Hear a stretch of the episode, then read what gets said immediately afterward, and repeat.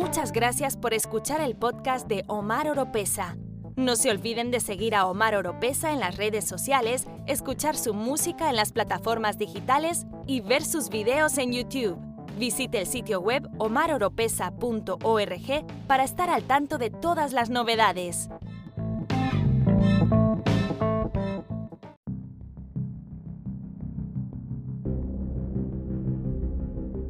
Hola familia, soy Omar Oropesa y saludos desde mi búnker bajo tierra en un lugar desconocido.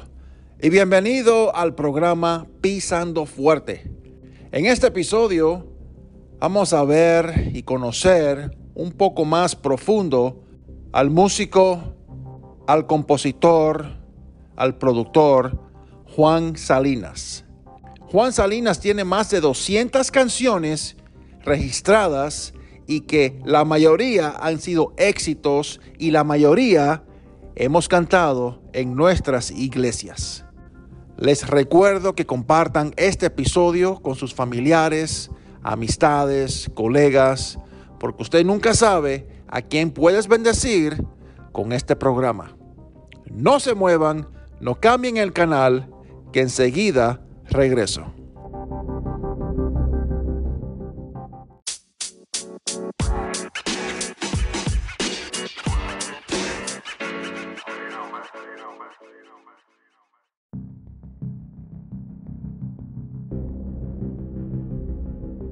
Juan, ¿qué tal? ¿Cómo estás?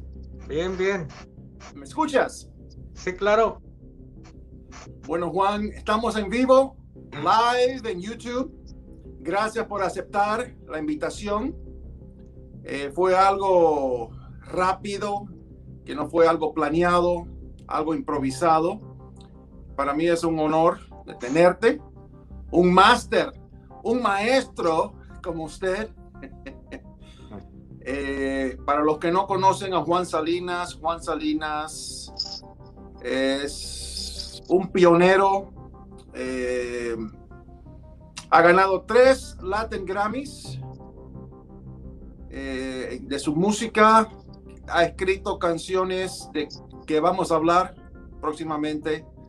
las canciones que ha escrito es, yo creo que el Señor tiene un lugar especial para ti, Juan de aquí a unos 30 años que el Señor te lleve, o si no viene antes. Pero gracias Juan, gracias de verdad de corazón. Muchas gracias por esta oportunidad. Sí, no, a ti gracias por invitarme. Bueno. bueno, ¿de dónde, dónde nació? Vamos a, vamos a comenzar desde el comienzo, hace, hace unos pocos años atrás. ¿De dónde, ¿De dónde eres, Juan? ¿Dónde naciste? ¿Eres mexicano? Ah, soy mexicano, nací en una ciudad que se llama Torreón, Coahuila, en México. Torreón, Coahuila. Sí, al, eso está al oeste, ¿cómo se dice en español? Oeste. Al oeste de Monterrey. Ok. Está como tres horas de Monterrey. hacia el oeste. Sí, así es. Bien. Su familia viene de una familia de músicos, artistas, cantantes. No, fíjate, nadie, no que yo sepa. Eh, hay una tía mía que ella, ella sí es artista. Ella ah, trabaja como artista ya por muchos años. Tiene dotes histriónicas, ¿verdad? Esa es una persona, ella se llama Carmen Salinas y es una persona muy conocida en el medio artístico. Ha, recibido muchos premios por novelas. Es la única persona en la familia. Este, tiene series de televisión, películas que han sido premiadas en Rusia, Israel. oh, wow. Sí, ella es, es un ícono en, en, ah, bueno, en, toda América Latina. En toda América Latina, ¿quién no conoce a Carmen Salinas? Claro, ella, ella eh, es la única en la familia probablemente que... Pues entonces, ¿qué fue lo que te inspiró hacia la música? Porque usted sí estudió música en un conservatorio. Eh, ¿Qué me inspiró? Pues no, creo que lo mismo que inspira a todos los jóvenes. Este, en ese entonces, pues yo oía la música de, de los 60 y la música de los 70 y bueno, uno aspira a ser músico, ¿no? Como, claro. como, dijo, como dijo alguien en una banda, este, queremos ser músicos para no trabajar y tener muchas mujeres. Pero cuando pasa la vida, te das cuenta que tienes que trabajar y que una mujer basta. yes, yes. Suficiente con una sola mujer, Juan. Sí, así es. Suficiente. Bueno, entonces a través, eh, ¿naciste en un hogar cristiano o, o después tocaste fondo y tuviste que mirar hacia arriba y conocer a Dios? ¿Cómo fue tu experiencia con Dios? Bueno, mi hogar era católico, este, que se considera también cristiano. Hay muchas religiones o denominaciones y, y todas que caen bajo lo que es el cristianismo. Sí, va, caen bajo lo que es el cristianismo. Este, obviamente tienen sus diferencias. Este, y mis padres, pues, parece que llegaron como a una etapa en que ya no, ya no tenían más respuestas. Entonces, eh, y la cosa como que explotó. Yo era ayudante del padre eh, en, en mi parroquia y estaba chico yo y mi mamá le dijo al padre que quería que yo estudiara para sacerdote y el padre, ella le dijo que quería mandarme al seminario y el padre, que es mi padrino, le dijo que no, que jamás hiciera eso. Entonces mi mamá se quedó así como que, ¿por qué? Este, bueno, ahora sabemos que en los seminarios, bueno, en todos lados, ¿verdad? En todas partes hay abusos sexuales y probablemente él sabiendo esto estaba tratar, tratando de protegerte. Sí, de protegerme, porque yo era su ahijado. Y en todos lugares, como te digo, pueden suceder cosas malas. No sé cuál claro. sería la experiencia de, de, de mi padrino, eh, un hombre que aprecio bastante. Ya tengo años que no lo veo, pero eh, lo recuerdo con cariño. Entonces, este, ahí fue como que mi mamá, pues, decidió buscar otra opción. Y había unos vecinos que eran eh, cristianos, eh, eran presbiterianos, y entonces nos invitaron a su iglesia y toda la familia fuimos, pero yo solamente eh, fui ese domingo el, ya no quise volver a ir. Mis padres siguieron yendo y mis hermanos y ellos eh, empezaron a asistir a ese, a ese lugar. Eh, muchos, eso fue cuando yo tenía como 13 años y muchos años más tarde, como cuando tenía como ya 24, por ahí 25, este, estaba yo un poco mal este, y decidí buscar a Dios y mi mamá me dijo, pues tienes que, tienes que buscar otra opción. Y, y ahí fue donde yo decidí rehacer, como decimos, mi camino y, y seguir a, a, Jesús, ¿verdad? Uh -huh. Me interesó cómo, cómo es esto de Jesucristo y ahí empecé yo a, Qué bien. a seguir a Jesús. Qué bien. ¿Y ya estabas involucrado con la música? Pues yo en esos años estaba estudiando en la universidad, música, pero este, vivía una vida así como muy, como dicen, muy bohemia, porque el músico es bohemio por naturaleza. Así ¿no? es. Este, cantante, y, este, borracho y burlador, y como dice el dicho. ¿no? Entonces, este, vivía esa vida ahí bohemia y es padre cuando estás joven, pero llega el tiempo de las responsabilidades y pues tienes que tomar otro tipo de decisiones. Así es. Entonces, este, fue en esos años que yo estaba estudiando música, a la mitad de la carrera, cuando yo decidí seguir a Jesús y el cristianismo, ¿verdad? Y aquí estamos. Qué bien. Ahora, ¿estudiaste música, eh, un instrumento en específico o todo en general? Mira, cuando tú estudias una carrera de música tienes que agarrar instrumentos generales. Yo Correcto. tenía eh, un instrumento general era el piano para que aprendieras la armonía, este, la guitarra era opcional y había que otro tomar otro opcional. Ese yo lo tomé, eh, mi instrumento opcional fue el cello. Este, oh, wow. Llegué a, tocar, llegué a, tocar, en la orquesta juvenil.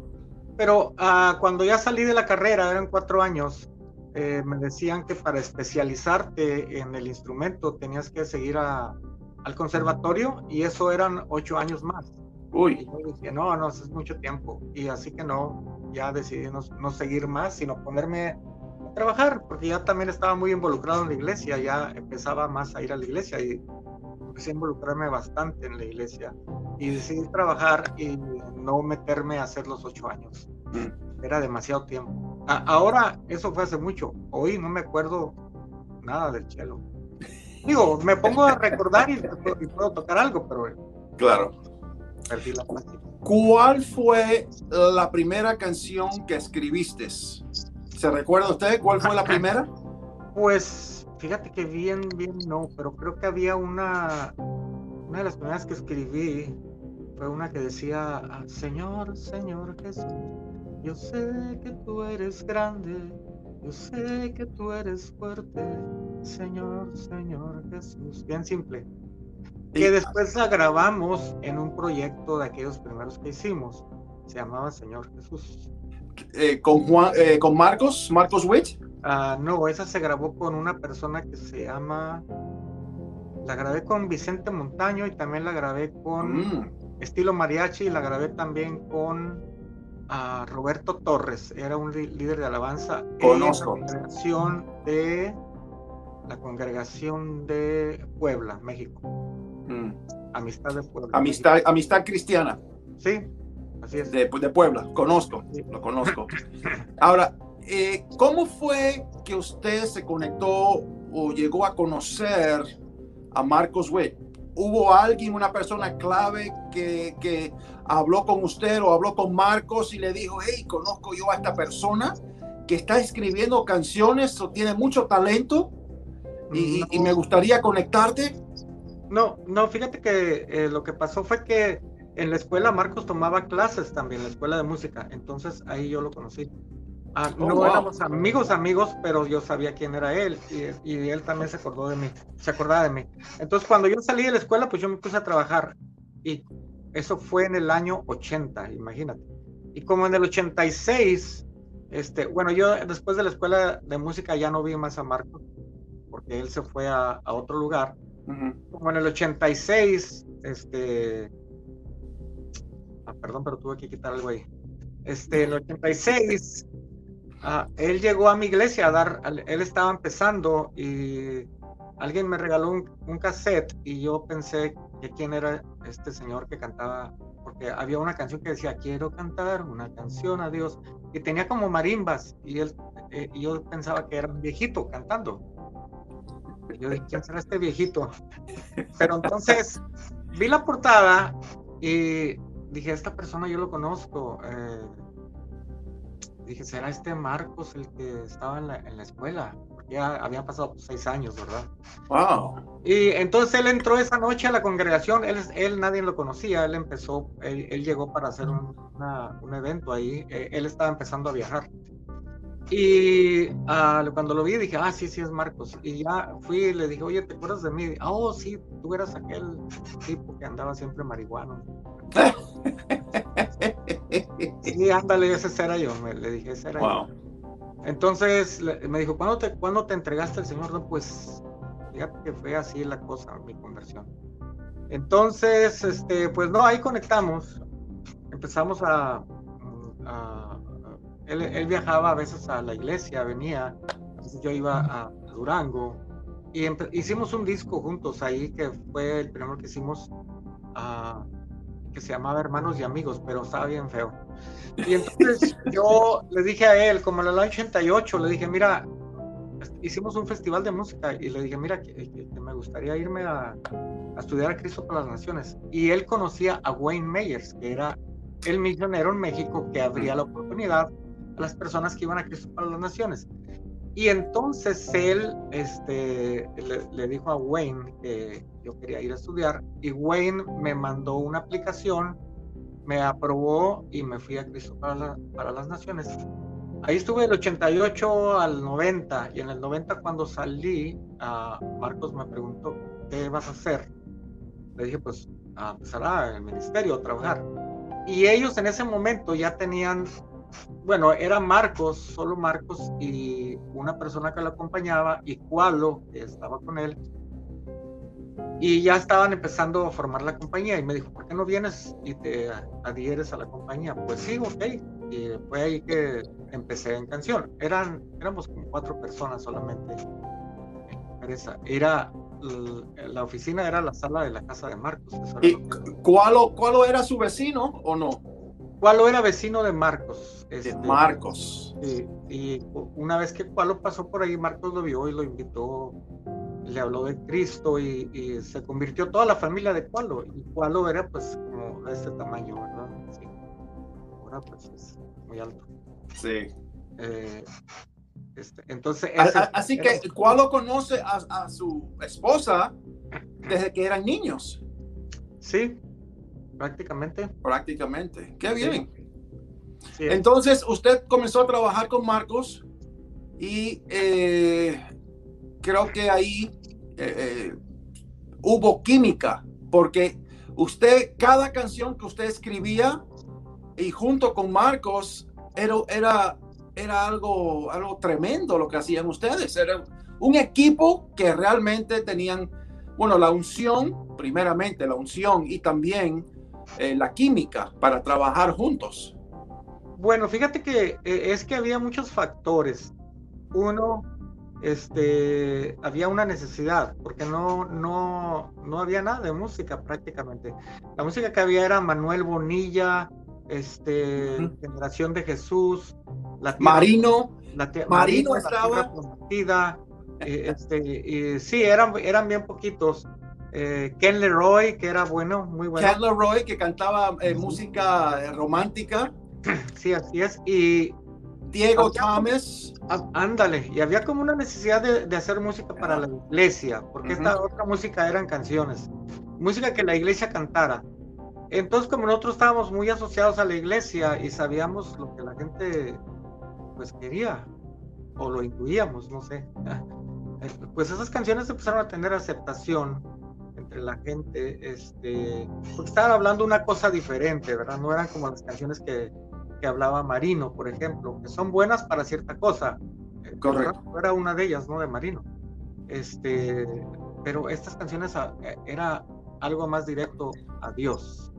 Adoración, lo que es más adoración.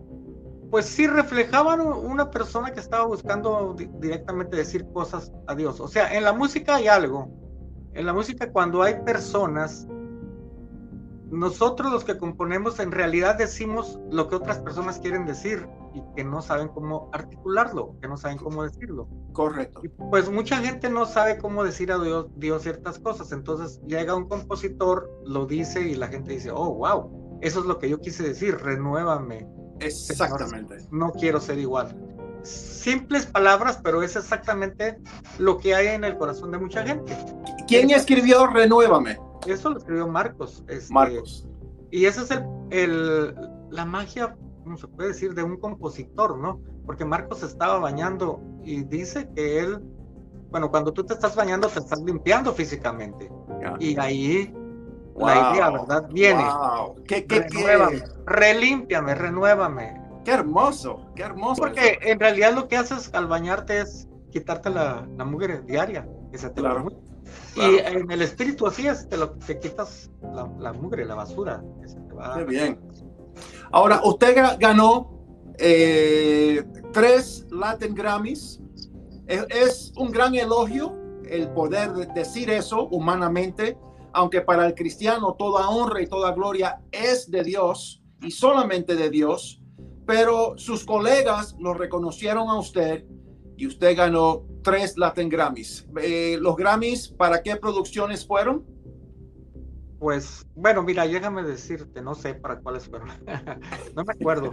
Este, yo esa cosa de que la gloria sea para Dios ni me preocupo porque, o sea, la realidad es que Dios te, equipó para funcionar. Te dio talento. Este, sí, te dio talento. Dios no está preocupado que le demos la gloria, que no le demos la gloria. Él no le, interesa Porque, déjame te digo por qué. Porque lo, lo, hagas o no lo hagas, Dios sigue siendo Dios. Ah. Dios sigue sentado en su trono. Sigue sentado en su trono, así que ahí, yo pienso que la gente a veces decimos eso, uh, ¿cómo te diré? Para ponerle así crema. Pero, eh, claro, pero el, el asunto es de que nosotros como artistas, cantantes, eh, el saber de que dependemos de Dios, aunque tenemos todo el talento, tenemos el cerebro, eh, pero solo debemos todo a Dios, ¿no crees? Bueno, Sí, pero y, yo creo, ah, yo pienso de una manera diferente. Yo creo, por ejemplo, yo oigo mucha gente decir, ay hermano, que Dios lo está usando. Yo no pienso que Dios me usa. Yo creo que Dios me equipó para que yo funcione. Correcto. Dios, no anda saliendo ahí a ver a quién va a usar, ¿verdad? A ver, a ver, déjame ver a quién uso, el que se porta más bien. No creo que Dios piense de esa forma. Eh, Dios eh, ahí tienes razón. Dios diseñó un universo y diseñó individuos y diseñó personas para funcionar. Es tu decisión si quieres funcionar o no quieres funcionar. Y, uno mismo es, estudia, mejora y, se, en, en cualquier área que quieras desarrollar dentro de la iglesia, dentro del mundo, creo yo. Sí, mira, eh, eh, pero tú has estudiado, no sé si has, hoy, hoy hay tanto conocimiento a nuestro alcance, pero por ejemplo, yo estaba, tú sabes que nuestro, nuestro cerebro, por ejemplo, mi hija sufrió una, ah, un derrame cerebral hace dos años. Y nosotros en ese, en ese, estuvo ya dos meses en el hospital en cuidados intensivos y en ese entonces aprendimos mucho de cómo funciona el cerebro, porque nos explicaban y nos decían, mira, esto es así, así, así. Bueno, el doctor dijo que nuestro cerebro es una, una de las cosas más complicadas que existen. Es en realidad como el trono de Dios, de donde salen las órdenes. así dijo, es un santuario, dijo. Tu cerebro es un santuario. Y cuando empiezas a entender cómo funciona, te das cuenta que lo diseñaron para que funcionara, para que aprendiera cualquier cosa. Para, es una máquina increíble. Mm. Entonces no me voy a poner aquí a explicarles, ¿verdad? Pero, pero lo que el doctor nos dijo me, me dejó asombrado. Y yo, yo dije, ¿por qué nosotros los cristianos siempre andamos diciendo que Dios nos usa cuando Él nos diseñó? Mm. Ya, ya, estamos equipados. El Señor nos dio el talento. Ahora, ¿qué, va, ¿qué vamos a hacer con el talento que Dios nos dio? Ya, estás equipado. Entonces mucha gente dice, no, es que Dios no me usó, no, no, no te usó, no te moviste, eso es diferente, ¿verdad? No, no tomaste la Es una excusa, una excusa. es que el Señor no me usó y a ti sí te usó. No, no me vengas con eso, por favor. ¿Cuántas, cuántas canciones has escrito, Juan? Pues en las que tengo yo ahí registradas son como 200. 200. Sí, pero hay muchas otras que no están registradas. Ahora, pero no dijiste eh, con qué producciones ganaste los Latin Grammys. Creo que uno de ellos es el de Danilo Montero. No, Danilo no, creo que fue recordando otra vez. Ah, es que ni sé dónde están los Grammys. Pero no estás recordando. Ah. bueno, ¿tienes una favorita? Una canción que escribiste y dije, wow, esta es mi favorita.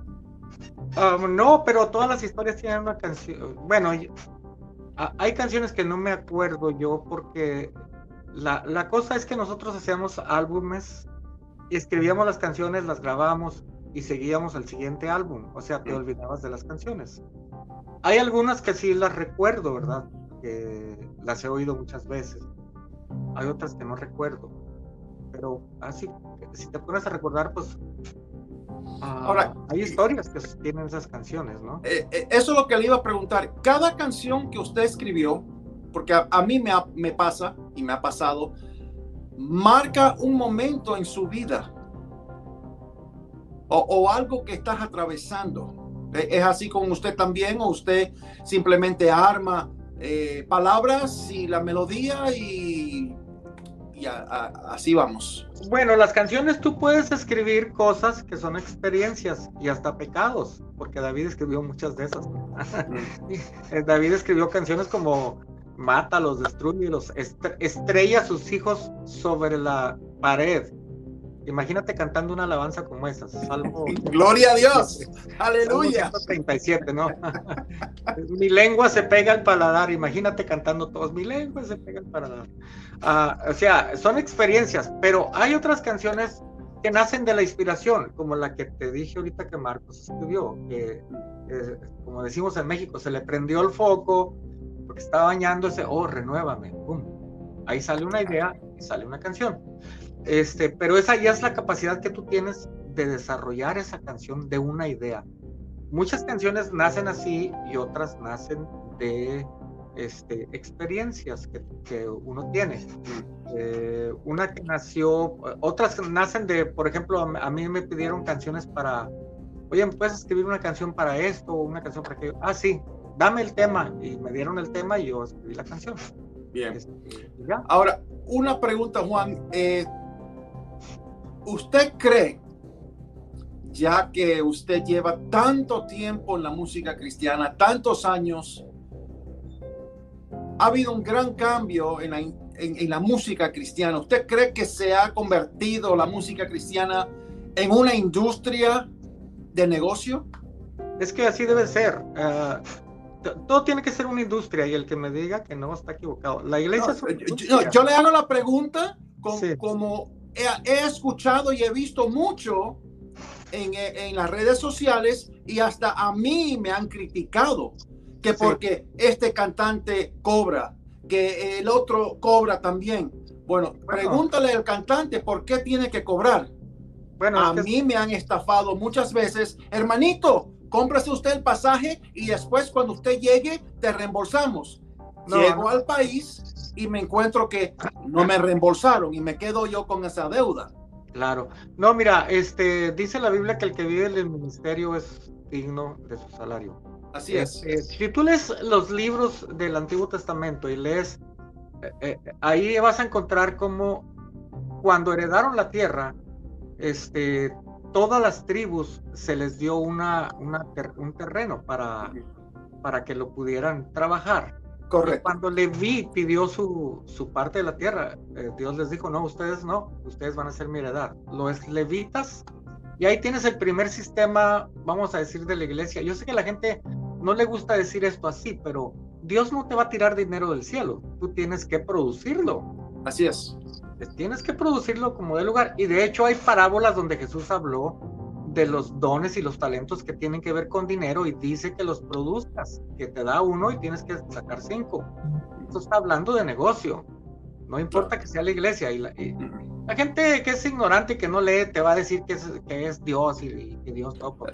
también, también la religión, la religión también influye mucho. El legalismo, yo le llamo legalismo. El, legalismo, así es. al final de cuentas todos somos religiosos, ¿no? Porque gente dice, es que la religión te dice, y yo digo, bueno, es que tú eres, también eres religioso, todos somos religiosos. es el legalismo, el legalismo en las gentes de querer acusar a otro con algo, ¿verdad? los fariseos. Le gustan los problemas, Así es. Entonces, eh, la, la, la Biblia dice raíz de los problemas es el amor al dinero. El amor al dinero. Pero no dice que tú no debas hacer dinero. Y la iglesia tiene que producir dinero para seguir adelante. Así y los músicos también, y tiene que haber una industria. Lo que no está ordenado va a estar desordenado. Eso es muy lógico. Entonces, si tú tienes iglesia que no, es que aquí no pedimos dinero porque quién sabe que yo te aseguro que esa iglesia está metida en muchos problemas. Si tú tienes un cantante que te va a decir, yo no pido dinero porque mi Dios me provee, pues te aseguro que tienes un cantante que está a punto de divorciarse. Porque donde no hay orden, hay desorden. Eso es súper lógico. Ahora. el problema, no, el problema no es que nosotros. El problema es individual, ¿verdad? Porque tú sabes lo que haces con el dinero. Si tienes amor por el dinero, bueno, eso va a ser un problema para ti. Pero si sabes manejar tu dinero, bueno, eso es una bendición para ti, tu familia y para mucha gente, ¿verdad? Pero la, la última pregunta, Juan. ¿Qué cambiarías de la industria de la música cristiana? ¿Cambiarías algo? Bueno, yo no, yo nada, no me toca cambiar ya. Yo, voy de salida. No, yo le comenté el otro día a unos chicos que estaba hablando conmigo, les dije, miren, yo, nosotros en nuestro tiempo porque nuestro tiempo ya se pasó. Entonces, en nuestro tiempo siempre hay nuevas generaciones y vienen con nuevas ideas. En mi tiempo le hicimos lo que hicimos y fue bueno. Este, y realmente nos dimos cuenta hasta después, ¿verdad? Que fue bueno. Bueno, al menos nosotros estábamos en el estudio, no nos dábamos tanta cuenta. Pero hicimos lo que hicimos, pero hoy en día la gente pues está haciendo, como les decía a los muchachos, ustedes están haciendo muchas traducciones y están matando su cultura, este, no están expresando su cultura, no están expresando sus propias experiencias en sus propias canciones, están, están, este, no sé, no, no, no, me parece que están haciendo las cosas correctas, entonces están perdiéndose de una bendición. Eh, en nuestro tiempo, bueno, nosotros hicimos lo que aportamos, hicimos nuestra aportación, creo que creo y me parece que funcionó. Este, a ellos o a la gente joven le toca, ya no a nosotros, sino a la gente joven que, que tiene la fuerza, la energía, la creatividad. Y que, y que sean creativos. Por favor, sean creativos. Sí, así es, porque pues todo se oye como, como Hilson y Hilson. Hilson y Beto y, todo el mundo quiere sonar igualito con ellos, bien repetitivo. Entiendo, suena bonito. hay, hay la, mira, la, cultura latina es bien rica. Eh, hay una diversidad de ritmos, de formas. Este, ¿Por qué tenemos que hacer imitadores de una cultura anglo cuando tenemos tanto que reflejar? Así es. Nuestra cultura, que es riquísima. Véate a Colombia y, uy, vete a, a, todos los países de Latinoamérica y te encuentras con instrumentos que suenan increíbles. Tenemos el reggaetón en Puerto Rico, mi hermano, el reggaetón. Bueno, el reggaetón tiene su, su rollo, pero eh, como les digo a, a mis hijos, el, reggaetón y el rap no me parece que es como música, me parece que es como alguien recitando con una música atrás, ¿verdad? Así es. Recitar es como, pues sí, decir una poesía. Ah, que tiene su ritmo siempre una misma nota. Eh, tiene su, su, chiste si lo haces bien. Claro. Pero uh, así es, esa es mi opinión. Juan, eh, ¿sigues produciendo música? Pues ahorita con la pandemia casi no, fíjate, eh, porque la pandemia, he estado estos dos últimos sábados hablando, el sábado pasado estuve con Juan Carlos Alvarado y él me platicaba de la situación. El sábado pasado estaba con Marcos y me, me decía de la situación también de la pandemia todo se paró y cosas así. este, pues se paró todo, no nomás en la música cristiana, en todos lados. Entonces, en todos lados. La gente ahorita está deseosa, ansiosa de volver a los conciertos, a los estadios. Porque Así es. bueno, ya, ya están comenzando. Ya. Poco a poco ya están comenzando, Juan. Ahora, si hay alguien, un cantante que quiera, eh, quiera contactarse con usted para una producción, ¿usted está abierto? Eh, ¿Cómo es que alguien se puede comunicar con usted? Ah, bueno, eh, lo pueden hacer por eh, Instagram, Juan Salinas 007, o por Facebook también, Juan Salinas 007. Pero creo por Instagram es mejor, porque yo uso mm. más Instagram. Okay.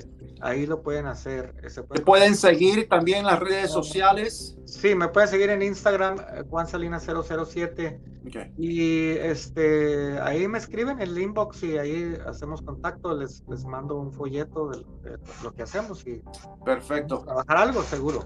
Perfecto. Juan, mil gracias por su amistad, de verdad, ya llevamos unos añitos conociéndonos, hablando. Eh, y gracias, eh, gracias por todo. De verdad, hemos trabajado en varias producciones y eres una persona real, una persona accesible y te quiero, te quiero y te estimo, Juan.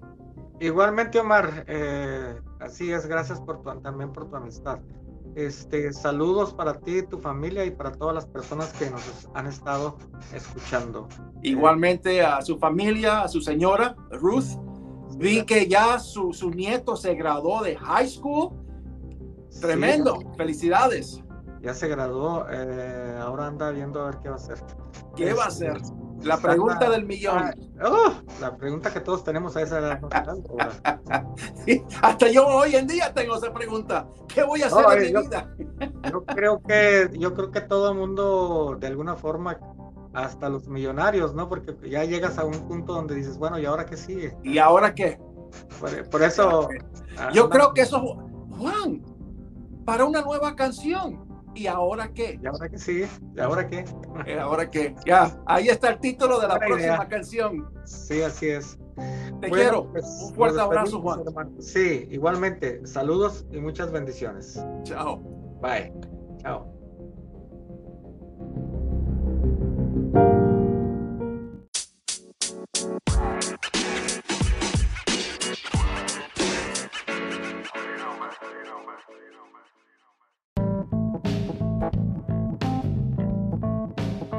Le gusta este podcast, usted nos puede apoyar compartiéndolo y a través de donaciones presionando el link en la descripción.